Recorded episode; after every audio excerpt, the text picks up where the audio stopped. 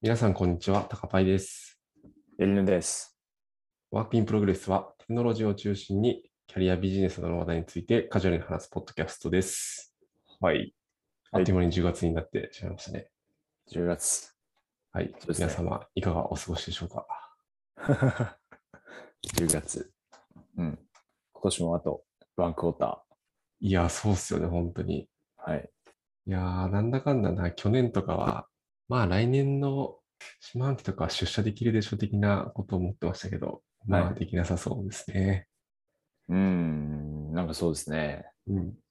でも、緊急事態宣言が明けて、はい。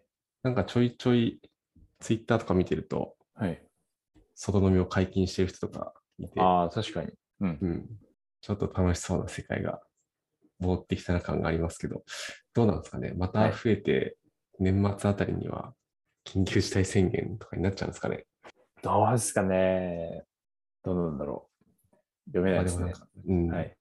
ならないといいなと思いつつ、はい。はい、そうですね。もう残すところ、今年もワンクォーターですけど、なんかあの、これだけはやっときたいなみたいなことって、高林さんあったりしますかなんかあるかな。これだけはやっておきたいこと。はい。 あと3ヶ月。なんだろう。痩せたい。 おう痩せておきたい。おうほうほうほう。最近ちょっと走ってないんですよ。あ、そうなんです前走かっ。てるって言ったんですけど、なんか、うん。ワクチンの2回目の注射打ってから、はい。まあ、1週間ぐらいちょっと体調がうん悪くてというか、ちょっとだるくて、そこからはいちょっと走る習慣をストップしてしまったんで、ちょっと10月になったんで、もう一回走り始めようかなと思って。なるほど。いやー、そうですね。確か、今年の、はい。年の初めに立てた目標で、痩せるっていう目標があった気がするんで、はい。それを達成したいなと思いますね。なるほど。なんとか。はい。実実際に走ると、はい。その、体重は結構落ちるんですかいやー、全然落ちないですね。あ、落ちないんです かわかんない。でも1ヶ月ちょっとぐらいしか走ってないん で、なんとも言えないですね。はい多分もうちょっと走んないと落ちない気はします。なるほど。はい。えでもなんか痩せるなら、あの、はいなん、なんて言うんでしたっけスロージョグじゃなくて、なんて言うんだっけな、ああいうの。こう、割と遅めのペースで1時間ぐらい走るのがいいみたいですね。あダイエット的には。うん。ー、そうなんだ。1時間か。なるほど。結構暇ですね。1時間。いや、暇ですよ ね。そう、暇なんですよ。まあ、音楽聴いてるとはいえ、うん。 1時間はちょっと暇すぎるなと思って。うん、そうですね。なんで今オーだディいオたいブックと20か分ぐらい。かうん。はい。なるほど、なるほど。そうなんですよ。で、まあなんか、はい。 10月になって僕一個嬉しいお知らせ、お知らせお、嬉しいことがあってですね。何ですか、何ですか。バチェラージャパンのシーズン4が始まるんですよ。あ、なるほど。ババチェラーって知ってます バジラ知ってます。あの、 はい、知ってます。知ってます Amazon プライムの、はい。プライムで配信されてるあれですね。あれです。あの、はいまあ、バチェラーは一人の男性を複数の人の女性がなんか、まあ、取り合うというか、はい。すごいかっちょいい成功を収めたイケイケの独身男性はい。のパートナーの座を奪い合う婚活サバイバル番組みたいなやつなんですけど、はい。僕結構これが好きで、おお毎回見ていて、これのシーズン4が始まるということで、11月25日からですね。ー。うんうん。はい。で、なんとなるほど今回からですね、まあ、前回は、は前回までは、えっと、12時、その日付が変わるタイミングで新しいエピソードが出るみたいな感じだったんですけど、はい。今回からなんとですね、木曜の22時におなっおて、。より見やすくなったという、確かに。うん、その日のうちに見れる。そうなんですよ。うん。いや、これはちょっとね、楽しみ。確かに。もうシーズン4なんですね。そうですね、バチェラー、バチェラー1、2があって、あ、はい1、2、3、あ、そっかそっか。で、バチェロレッテが1回だけあったのか。うんううん。ん、そっか、バチオレッテがあったな。そうなんですよ。うん。うん、なんで、それえー11月25日まではこれを楽しみに生きていきそはい。これまだ、その、男性の方は、そのババチェラーの方は発表されてないですかう。あ、多分まだ発表されてないと思います。おお楽しみですね。そしたら、え、これ発表されてるのかなされてなさそうだな。ほうほうん、されてなさそうですね。う。なるほど。そこを含めて楽しみ。いやー、楽しみっす。うん。はい。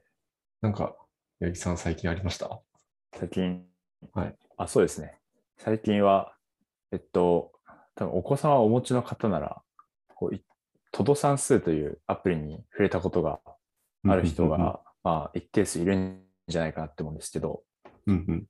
最近ですね、その同じ N マっていうのかな、その同じ運営の会社が N マっていう、N マだっけかはいはいはい。な、はい、多分ちょっと読み方はわかんないです。N、多分 N、N マっていうところがあって、うんうんうでそこが出しているまあ倒産数っていうのがあるんですけど、その同じん。はいはい運営のその会社が、えー、トド英語っていうのを出したんですね。なるほど。はい。で、トド算数自体が、まあその子供向けの、まあ教育アプリなんですけど、算数の。うんうんかなりクオリティが高くてですね、うん。うんうんなんかミッションとか、あとデイリーでこう、なんか RPG を進んでいくみたいな感じでうん。へこえうー、じゃあ、デイリーでちょっとゲーム性がはいうんうん。進むものとか、あとその問題解くと、モンスターを仲間にできて、仲間っていうかまあコレクションみたいな感じでできて、はいはいはい。やっぱりそういう要素とか、あとはもちろん教育コンテンツ自体は分かりやすいんですけど、はい。で、そういうまあ、トド算数っていうアプリがあって、ついにその英語版が出るというおー、なるほど。はい。で、英語版早速自分もあのインストールして、うんうんうんちょっと子供にやってもらってみたんですけど、うんうん。英語版もですね、すごいクオリティが高くて、えはい。で、なんか、その発音のテストとかあるんですよ。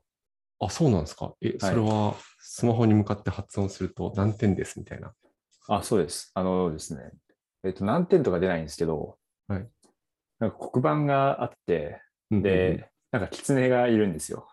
はいはいはい。はい。で、で、えっ、と、これを言ってね、みたいなナレーションが、こう、うんなって、で、マイクを押して、で、例えば、まあ、キックとか、うんうんうん、ゲームとか、こう、発音すると、キツネが、それを読み取って黒板にこう、これかなみたいな感じで書いて、へえで、それが、まあ、当たってるか、外れてるか、みたいな感じです。ー、ああ、楽しいですね。楽しいですね。すごい、うちの子供もハマってます、今。おー、なるほど。はいそうですね。ということで、とへー倒産数自体は、うんうん。そのまあ、エヌマっていうその会社は多分日本うのんうん会社ではない気がするんですけど、もともと倒産数うんうんうんもそのトドマスっていうものなんで、うんうんうん。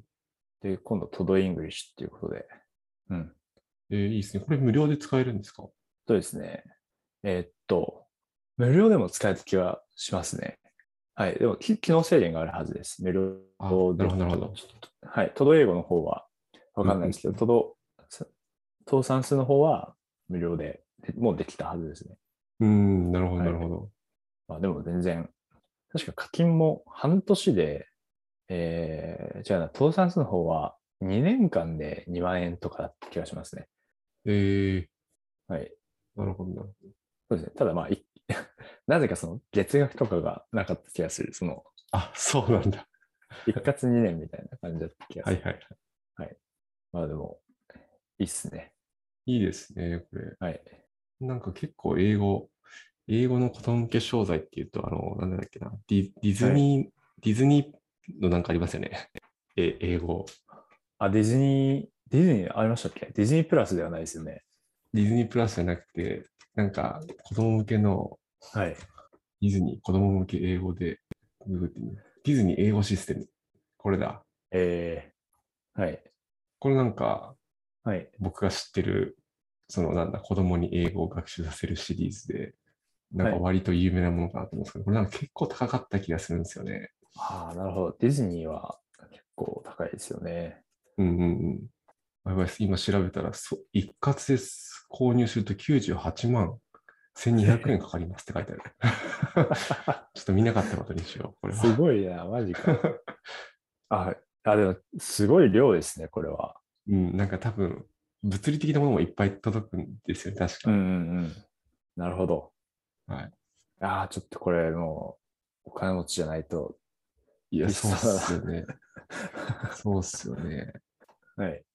いや、もうそういうのに考えると全然、トト英語、これは良さそうだぞ。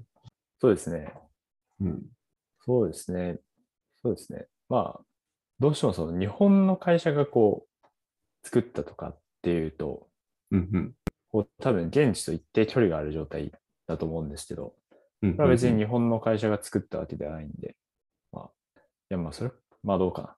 ちょっと 偏見が入ってるかもしれな いですけど、はい、はい。自分はいはいはいは、まあ、信頼できるし、まあ実際に使ってみていいなって思ってます。はい。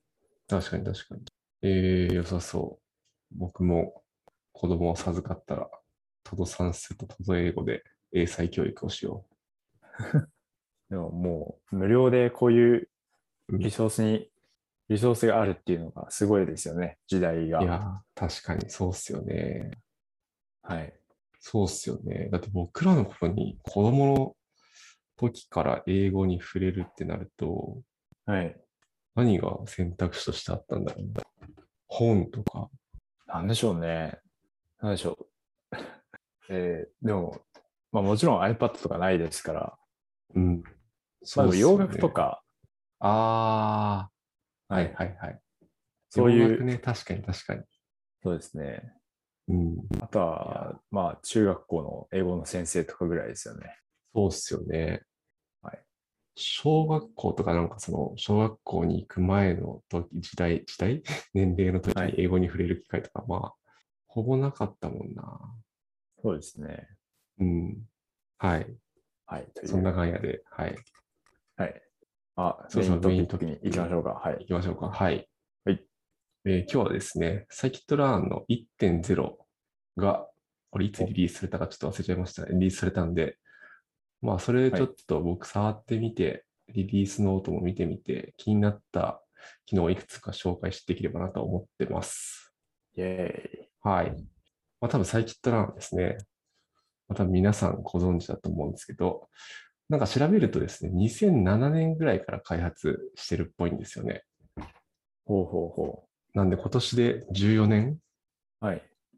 えまあ、ここでやっとバージョン1.0ってことで、一区切りっていう感じなのかなと、ー、うんうん、思って、まあ、結構いろいろリリースノート見ると、かなりボリューミーなことが書かれてますと。で、なんかちょっと概要欄に貼っとくんですけど、その中でもなんかハイライトリリースみたいなのがまとめられてるものが、ページがあるんで、まあ、主なやつはそこを見ると、要点がまとまって書いてあるかなと思います。はい。ということで、気になった機能をいくつ、5つぐらいかな。機能というか、まあ、リリースノート見てて、ちょっと触ってみたんで、その感想とかも交えつつなんですけど、まず最初はですね、関数を呼ぶときに、うん。はい。あの、1引数とキーワード引数っていうのが、まあ、あると思うんですけど、パラメータ指定するときに、まあ、1引数っていうのは、なんだろうな、えーっと、数字だけ渡すとか、文字列だけ渡すみたいな、その引数に対して。うん。で、キーワード引数っていうのは、えー例えば、ランダムステートイコール42とか、はい。キーワードイコールなんちゃらみたいな形で渡すみたいな、まあ、2パターンあると思うんですけど、うんえーっと、それがキーワード引数を必要とするようにななった関数がまあ結構多くなりましたよって形はいはいはい。のことが書かれてましたね。うん。まあ、これはそっちの方が確かにまあ見やすいし、はい。これはいい変更なんじゃないかなと、個人的には。まあ、コードの量は増えますけど、はい。可読性は上がるかなといううん。感じですね。うん。なるほど。確かに。というか、この強制ってできるんですね。その Python の文法的に。あ、なんかこれ読んだら、なんかメッセージが出てくるのかなエラーにはなんないのかな、ワーニングとかが出てくるのかなああ、なるほど、なるほど。うん。でもなんかできるっぽいですね。ええちょっとなるほどコードを見てないんでどうやってるかわかんないですけど、うんコードを見るとその辺もわかりそうんうん。まあ、やっぱうりん、この、この変更があった背景っていうのは、やはり一へ一引数だけだと分からんみたいなところなんですかね。その可読性が上がるっていう観点なんですかね。う。なんじゃないですかね。うん。なるおそらく。ほど、なるほど。うん。ありがとうございます。はい。っていうのが一つ目。で、二つ目がですね、はいパンダスとの親和性がちょっとだけ上がったよっていう話なんですけど、はい。まあこれリリースノート的には、なんて書いてあったっけなこれか。Feature Names Support っていうことが書かれてたんですけど、はい。これ何かっていうと、えーっと、セキットランってなんだろうな、いろんなエンコーダーが用意されてて、例えばワンホットエンコーディングとか、はい。ラベルエンコーディングとかできる関数があったと思うんですけど、はいえーまあ、あとあれか、標準化の関数とか、スタンダードスケーラーとか、うん。まあすうん。なんかその辺の関数がいろいろあったと思うんですけど、それのですね、えっと、例えばワンホットエンコーダーとかって、えー、なんだろうな、なんかラベル、うん。カテゴリーからのなんか変数を、まあ、入れると、ワンホットにこうエンコーディングしてくれるんですけど、うんその時に、なんて言えばいいんだろうな。変換後のカラム名って、うん今まで割と自分たちでこうちゃんとつけてあげないといけなかったですよね。はいはい。はい。なんだろうな。ワンホットエンコーダー使うと、はい結果が配列で返ってくるんで、まあ、カラム名とかついてないわけですよ。もともとは。なるほど。うなので、それをデー例えばパンダスのデータフレームに変換したいときは、まあ、それをまずデータフレーム化して、はい。さらにカラムの名前に、なんかその我々がす思い描いているカラム名をなんかつけつけてあげなきゃいけないんです、明示的に。っなるほど、なるほど。ていう、まあなんか一つ手間があったんですけど、はい。それはですね、getFeatureNamesOut っていうまあメソッドが追加されましたと。おおまあこれがあるとですね、あまあ、この get out feature names out っていうのと、プラス feature names in っていう、まあ、2つ追加されてるっぽいんですけど、ー。はい。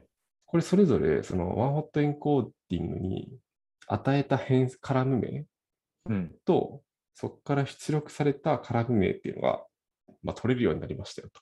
えー。うん。はいはい。で、なんだろう、具体的にどうなってるかっていうと、はい。まあ、例えば、ねネームっていうカラムがありましたと。はいはい。で、そこに、ヤギヌーンとタカパイっていう、こう、二つのはい変数が、まあ、入ったデータがありますと。はいそ。れをワンホット、まあ、ワンホットししなくてもいいんですけど、二つだったら、まあ、ワンホットしたとして、はい。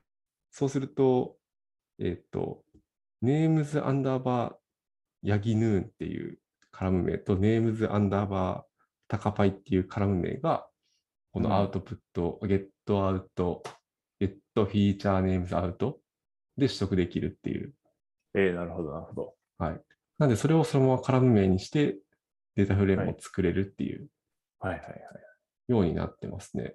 これ結構便利かなと思ってて。はい。で、なんかまあ、あの、サーキットランってなんか、なんていうんですかね、いろんなパイプラインがちょっと組めたりうん。すると思うんですけど、例えば、この変数は標準化して、この変数はなんかワンホットエンコーディングしてみたいな、うんなんかそういうことがこう、なんていうんですかね、パイプでこう、組めて一括変換みたいなことができると思うんですけど、はい。なんかそれにも対応していて、うんうん。かなり良さ良さそう、それは。うん。えー。なのでこれはちょっと便利になったなって感じですね。パンダスの使ってる方々には。うん。確かに確かちょっとなんか言葉だとイメージしづらいと思うんで、まあ、はいリリースノートとかに具体的な使い方とか書いてあるんで、まあ、この辺見ていただくと分かりやすいかなと思いますと。はい。ちょっと素人的な質問してもいいですかあはいはい。あの、パンダスにゲットダミーズっていう似たようはいはいなワンホットエンコーディングがやってくれる関数があると思うんですけど、ありますね。実務だと、このサイキットランのワンホットエンコーダーを使うことの方が多いんですかドダミーズはですね、あれちょっと罠があって、はい。あの、あれです。実務とかだと、まあ、学学習データがあって、はい。まあ、それ作ったモデルを、まあ、なんかプロダクションで動かすみたいなことをすると思うんですけど、うんそのゲットダミーズって、なんだろう学習データにある水準のデータしかカバーしきれないんで、なんか、はい。なんて言うんだろうな。まあ、仮にそのプロダクションに行ったときに、はい。学習データにはない水準の、例えばさっきのタカパイとヤギヌーンの学習データにあったけど、はい。実は、なんだろうな、太郎、太郎さんみたいなデータが来たときに、ゲットダミーズだとそれ対応できないんで、はい。あんまりゲットダミーズを仕事で使うってタイミングがないんじゃないかな。なるほど、なるほど。と思いました。思ってます。ワンホットエンコーダーであれば、えっと、まあ、テストデータで新しく太郎さんがうん来。たとしても、この高っぱいやりのようにしか、あの、01に変換しないっていう感じです。だった気が、もうん、だったはず。う、なるほど。なるほどです。ありがとうございます。そうすると、まあ、そっちの方がミスりにくいっていうう感ん、じうなんんで。すね。そうですね。なるほど、なるほど。ありがとうございます。ですです。なんで、まあなんかコンペとかでもうデータが決まってるとかであれば、ゲットダミーズとかでも、まあ良いかなと思いつつ、うん。こう、あんまり仕事と使わないんじゃないかなと思ったりしています。うんうんうんというのがまあるほど2つ目でしたね。はい。はい。で、3つ目が、えーっと、購買ブースティング系のモデルがステーブル版に追加されましたということで、ここではヒストグラディエントブースティングクラシファイアと、まあ、リグレッションの2つはい。が追加されましたよというのが書いてあって、はい。これなんか今までは確か、なんだっけ、あのベータ版みたいな使用版では使えたんですけど、はい。まあ、それがようやくステーブル版になりましたとうん。いうことらしいですね。うん、うんで、これは、まあ他のサーキットランのモデルと一緒で、うん。フィットして、まあ、それでプレディクトすると推論できますよみたいな使い方ができて、うん。うん、良さそう。で、あの、サーキットランのさっき言ったいろんなパイプラインみたいなやつと組み合わせることができるので、まあ、サクッとモデル作るとかだったら、うん、全然良いのかなとうんうん。思ってますね。なんか他の、それこそライト GBM とか、その辺と速度比較とかは、ちょっとやってみたいなと、速度とか、まあ、あとは精度か。うん。その辺の比較とかはちょっとやってみたいなとうんううん。ん、思いつつ、なんか、試しに昨日、あの、タイタニックのデータ使って、はい。すごい簡単にトレインドテストを70%と30%に分割して推論してみたんですけど、うん。だいたいテストのデータで推論すると79%とかの秋らしいでしたね。えー、なるほどう。ん。で、なんか同じデータでライト GBM 使うと、あ、まあ、パラメータはすごい初期のパラメータでやってるんですけど、ライト GBM 使うと80%ぐらいだったんで、はい。まあ、タイタニックデータなんであんまり、 こうなんていうの、精緻な比較ではないと思うんですけど、まあ、うんそれぐらいのスコア出てたんで、うん。もうちょっとなんか、例えば今やってるコンペとかで試してみたいなとはちょっと思いましたね。なるほど、なるほうん。というのが3つ目でど。はい。すね。はい。で、4つ目は、これは新しい機能とかじゃないんですけど、ドキュメントがめちゃくちゃ充実したっぽいです。はい。ということが書いてありまはい、しいた。い。リリースの、うんうんいいですね。リリースノート上だと、2100個以上のプルリクをマージしたけど、はい。あマージしていて、そのうち800個ぐらいがドキュメントに関するものだったって書いてあるんで、なるほど。すごいですね。すごいですよね。えーはい。なんで、ドキュメントがかなり充実してるはず。はいはい。なる具体的にどこの辺が変わったとかは、細かいリリースノート見ないとわかんないと思うんですけど、うん。確かに。いや、でもドキュメントが充実するのはいいですね。そうですありがたねい。。うん。関数のコメントとかのことを指してるのかああ、そういうのもあるのかもしれないな。うん。な。うん。ドクストリング、あ、まあ、ドクストリングのことなのかな。わかんないけど。うんうんうん。えー確かに、この1.0のリリースノート、もう、何スクロール分あるんだろうっていうぐらいあります。そうっすよね。 めちゃくちゃあるんで。はい。すごいな。全然知らない機能とかもあありますね。うんうんいや、ありますね。はい。あります、あります。 stl.compose とか知らなかっうんうんうん。た。compose.calibration。全然知らなかったですね。そうっすねそう。キかャリブレーションとか、うん。はいリリースノート見るだけでもちょっと新しい気づきがありそうで面白い面白いですね、これ。うん。はい。はい。で、最後5つ目。これは多分、皆さん待望のやつなんですけど、はい。ストラティファイドグループ K フォールドが追加されましたよという。おこれ多分待ってた人が多いんじゃないか今まではなこかれはあれでっすな。た。はい。はい。今までなかったクロスバリデーションに分用に分割するクラスで、今までははい。あのストラティファイド K フォールドとグループ K フォールドを組み合わせて、まあ、はい自分で関数作って、はい。交差検証する必要があったんですけど、今回から追加されたので、そんなめんどくさいことはしなくてよくなったって感じですね。ほうほうほはい。まあ、多分知ってる方も多いと思うんですけど、簡単に説明すると、ストラティファイド系フォールドっていうのは、えっ、と、なんか目的変数、データセットに対して目的変数があったとして、う。うん。その目的変数のクラスの偏りを保持しながらデータを分割するみたいなものですね。うう。んんで、グループ系フォールドの方は、えーっと、なんかそのグループみたいなカラムがあったときに、そのカラムが、カラムが、えーっと、なんだろう、同じグループが異なる分割パターンにこう出てこないようにデータセットをこう分割できるみたいなやつで、うんそれを組み合わせたのがストラティファイドグループ系フォールドっていう感じですね。うんうん。うん、それがリリースされたんで、はい。これを使えば OK と。はい。はこい。の、この、バリデーションの切り方みたいなのって、うん。こう自分はよくかぐれで耳にしてるなって思うんですけど、はいはいはい。実務でも実際こういうストラティファイドグループ系フォールドっていうところのニーズは高いんですかああ、どうなんだろうな。僕、結構使うのは、まあ、ストラティファイド系フォルドとかは結構使うんですけど、はい。仕事でストラティファイドグループ系フォルドを使ったことないかもしれないな。うんうんうん。今までは。うん。なるほど、なるほど。でもまあ、なんだろうな。製造業とかその辺だとあるのかな。どうなんだろう。なんか、あ、製造業以外でもあるとは思いますけど、はい。なんかい異常検知とかでうん。 01で異常を分別したいって時は、まあ多分ストラティファイド系フォールドを使って、クラスの偏りを保持しながら、なんか製品ごとになんか、まあそれはデータセット自体は分けるのかなちょっとわかんないですけど、なんか製品にいくつかこうカテゴリーみたいな若干の違いがうん。あったとしたら、そのカテゴリーでグループ系フォールドしたいみたいなこともあったりするのかな。